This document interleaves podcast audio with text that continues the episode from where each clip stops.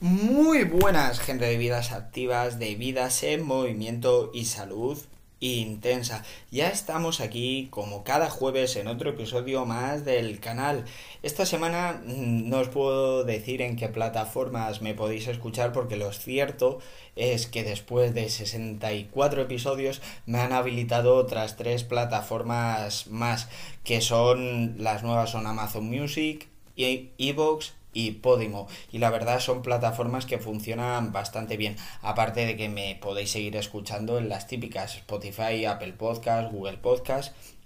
Y que mi contacto a través de Instagram es todo en minúscula, salud barra baja intensa. Y ahí podéis consultar mis publicaciones y hablar conmigo. Y vamos con este episodio 65 y bueno, haciendo referencia a lo que me ha ocurrido esta semana, de que me han habilitado otras tres plataformas, eh, quiero pensar el premio a la, a la, constancia, al subir episodios de forma regular. En general lo podéis extrapolar a cualquier cosa de la, de la vida, incluso al deporte, a la alimentación. Esa constancia es lo que te va a dar el éxito, porque habrá momentos en que lo haga mejor, en que lo haga peor, habrá etapas de mi vida en las que me sea más fácil alimentarme de forma correcta o que me sea más fácil entrenar, exactamente igual que yo en los episodios. Hay episodios mejores, peores, más preparados, de los que tengo más experiencia, de los que tengo menos, pero al final esa constancia es lo que hace que, bueno, que el mensaje que quiero transmitir se vaya difundiendo cada vez en una en un sector de la población más amplio. Y bueno, dicho esto, eh, os voy a hablar de un tema hoy, de un tema que me han solicitado, que es la alimentación a partir de los 40 años, y más concretamente en mujeres.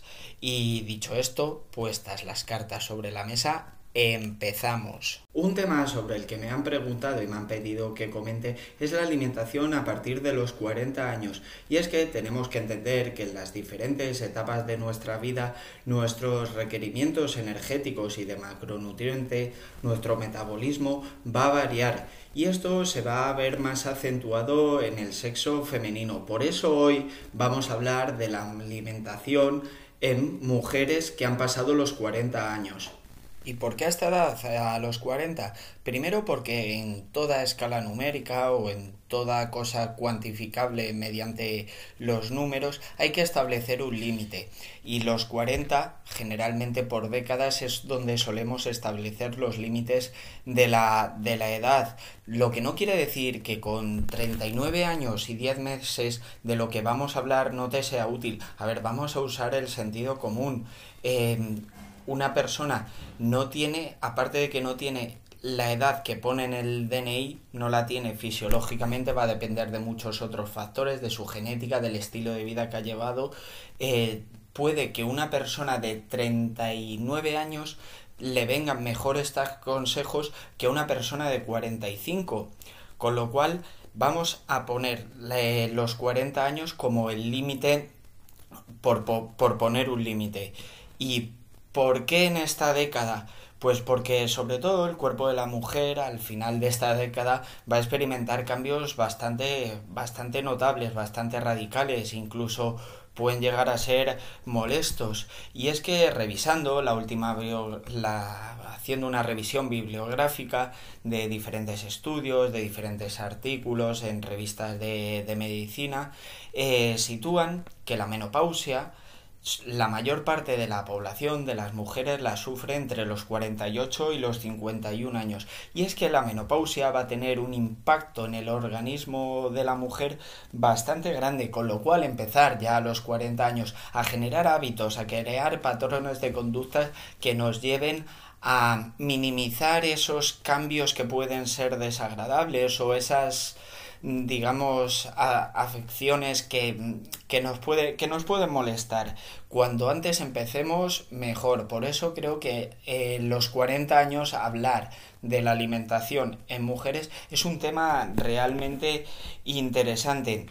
Y dicho esto, vamos a empezar pues eh, con lo con, analizaremos los cambios que puede sufrir nuestro organismo y cómo podemos solventarlos o aliviarlos desde un punto de vista de la alimentación con nuestras pautas nutricionales. Y a ver, el primer riesgo que vamos a tener es que van a aumentar las, el riesgo de enfermedades que vamos a tener derivadas del azúcar o de los hidratos de carbono hiperrefinados, es decir, por ejemplo, la diabetes tipo 2. Y es que a partir de la menopausia y cuando va aumentando la edad, el riesgo de desarrollar estas patologías, pongo de ejemplo la diabetes tipo 2, eh, son mayores, con lo cual hay que reducir, minimizar y controlar muchísimo esto durante toda la vida, pero más en esta etapa, el consumo de azúcares y de y de hidratos de carbono refinados. ¿Qué son los hidratos de carbono refinados?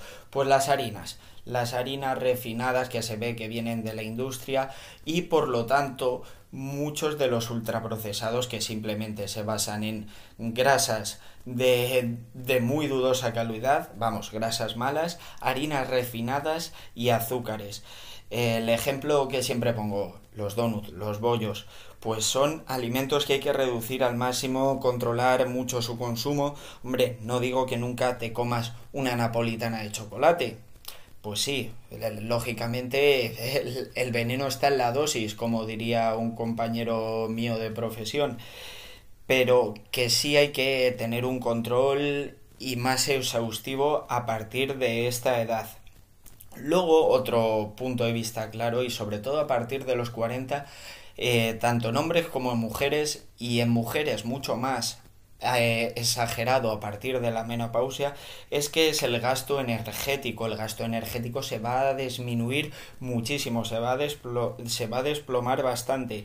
Con lo cual conviene bastante controlar, no te digo que midas tus calorías, pero sí que controles tus porciones a la hora de comer, que no comas tanto, que evidentemente no puede comer una persona de 20 años, o voy a poner otro ejemplo, un adolescente que está creciendo, que está ganando musculatura, sus huesos se están desarrollando, eh, no puede comer o tener los mismos requerimientos energéticos ni de macronutrientes que una persona que ya ha alcanzado, digamos, su crecimiento máximo a nivel físico, ya no va a crear su esqueleto no se va a desarrollar más, su musculatura sí podría crecer, pero se va a ver complicada, aún así vamos a intentar mantenerla.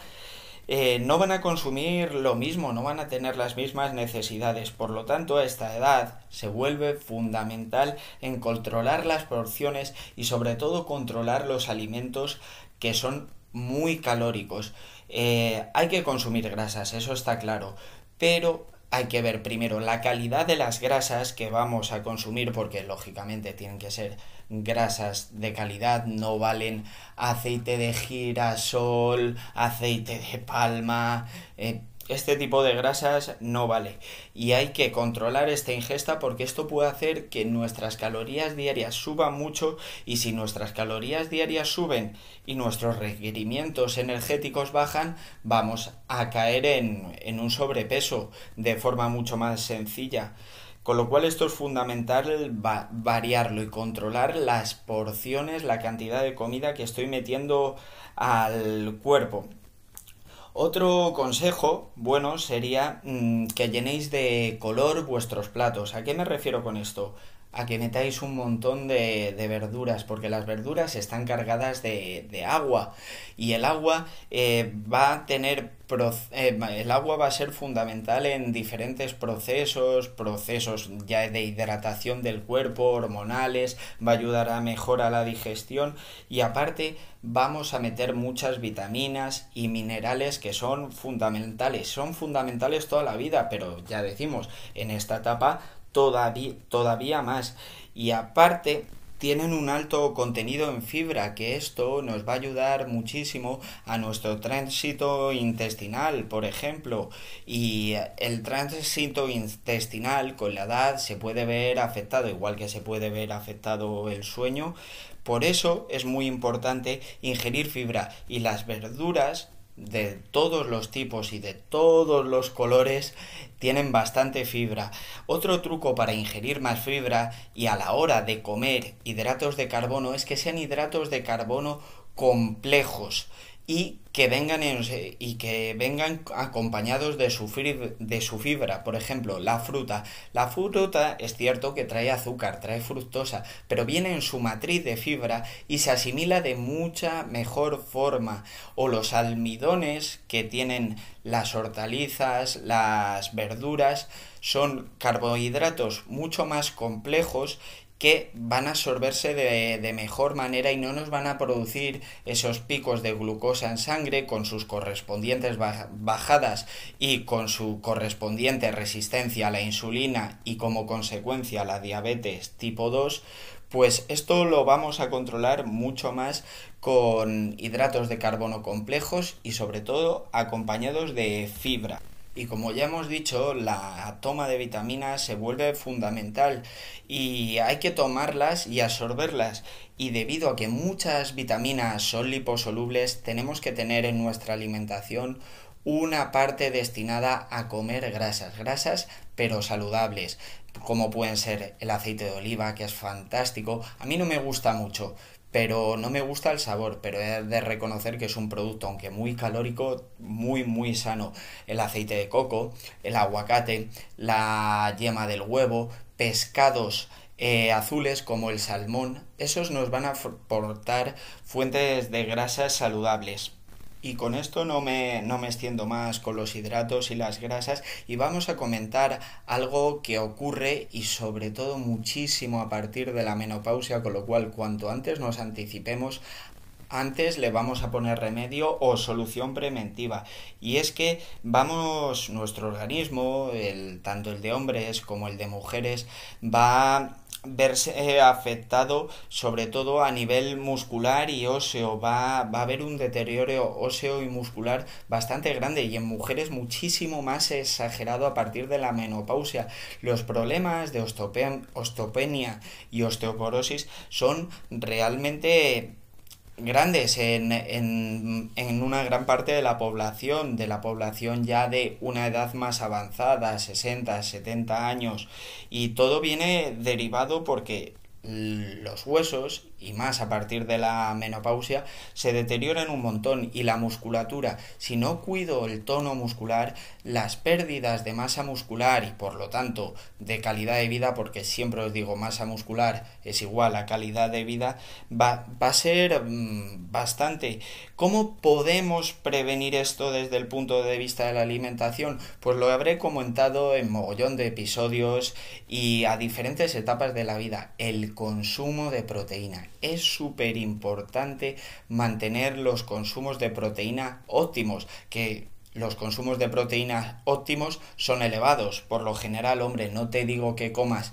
de 4 gramos por cada kilogramo de peso, porque eso es una barbaridad, pero sí entre 1,5 y 2,2 estaría bien. Pero no tenéis que pensar en gramos, lo que tenéis que pensar es en incluir proteínas en cada una de nuestras comidas.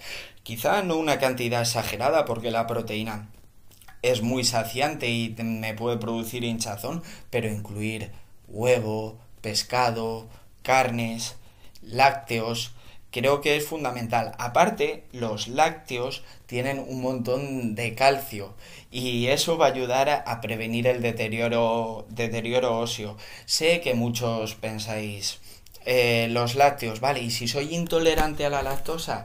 Bueno, para empezar, no todos los lácteos reaccionan en nuestro cuerpo igual. No es lo mismo eh, la lactosa que puede tener la leche a los índices de lactosa que puede tener un queso curado y nuestro organismo no va a reaccionar igual. Pero bueno, una de las ventajas de vivir en esta industria alimentaria es que por suerte eh, sacan productos sin lactosa, que realmente es una trampa porque sí que tienen lactosa. Lo que pasa es que les han incluido una una enzima, que es la enzima lactasa, y eso es lo que va a hacer que tu organismo lo digiera. Las personas que son alérgicas a los lácteos, eh, a la lactosa, es porque no tienen esa enzima. Entonces, en las leches o los productos que pones sin lactosa son que tienen la enzima lactasa ya incorporada y por lo tanto los vas a poder digerir. Pero creo que el consumo de lácteos, si no es fundamental, es muy importante porque nos va a meter proteínas y va a meter minerales como el calcio que va a ayudar a prevenir esos, esos problemas óseos, ese deterioro de los huesos y aparte a conservar nuestra musculatura. Y bueno, creo que ya que he comentado todo lo que quería hablar. Eh, deciros de primeras que no soy ni mucho menos un experto en alimentación en mujeres en este rango de edad. Si fuera desde el punto de vista del entrenamiento os diría que sí, que en eso sí que tengo una experiencia mucho más dilatada en, en entrenamiento de mujeres a partir de los 40 años, pero en la nutrición eh, no tanta. Aún así, la información que os he dado os aseguro que la he contrastado al máximo, que he estado preparando bien el tema y creo que, que os puede ser realmente útil. Y bueno, con esto vamos a finalizar el, el episodio de hoy. Y nada, deciros que me podéis seguir en Instagram, que eh, mi, contacto es todo en minúscula, salud barra baja intensa, y ahí podéis consultar mis publicaciones, hablar conmigo y que nada, nos escuchamos todos los jueves y por favor, seguir creciendo, seguir construyendo y a volar.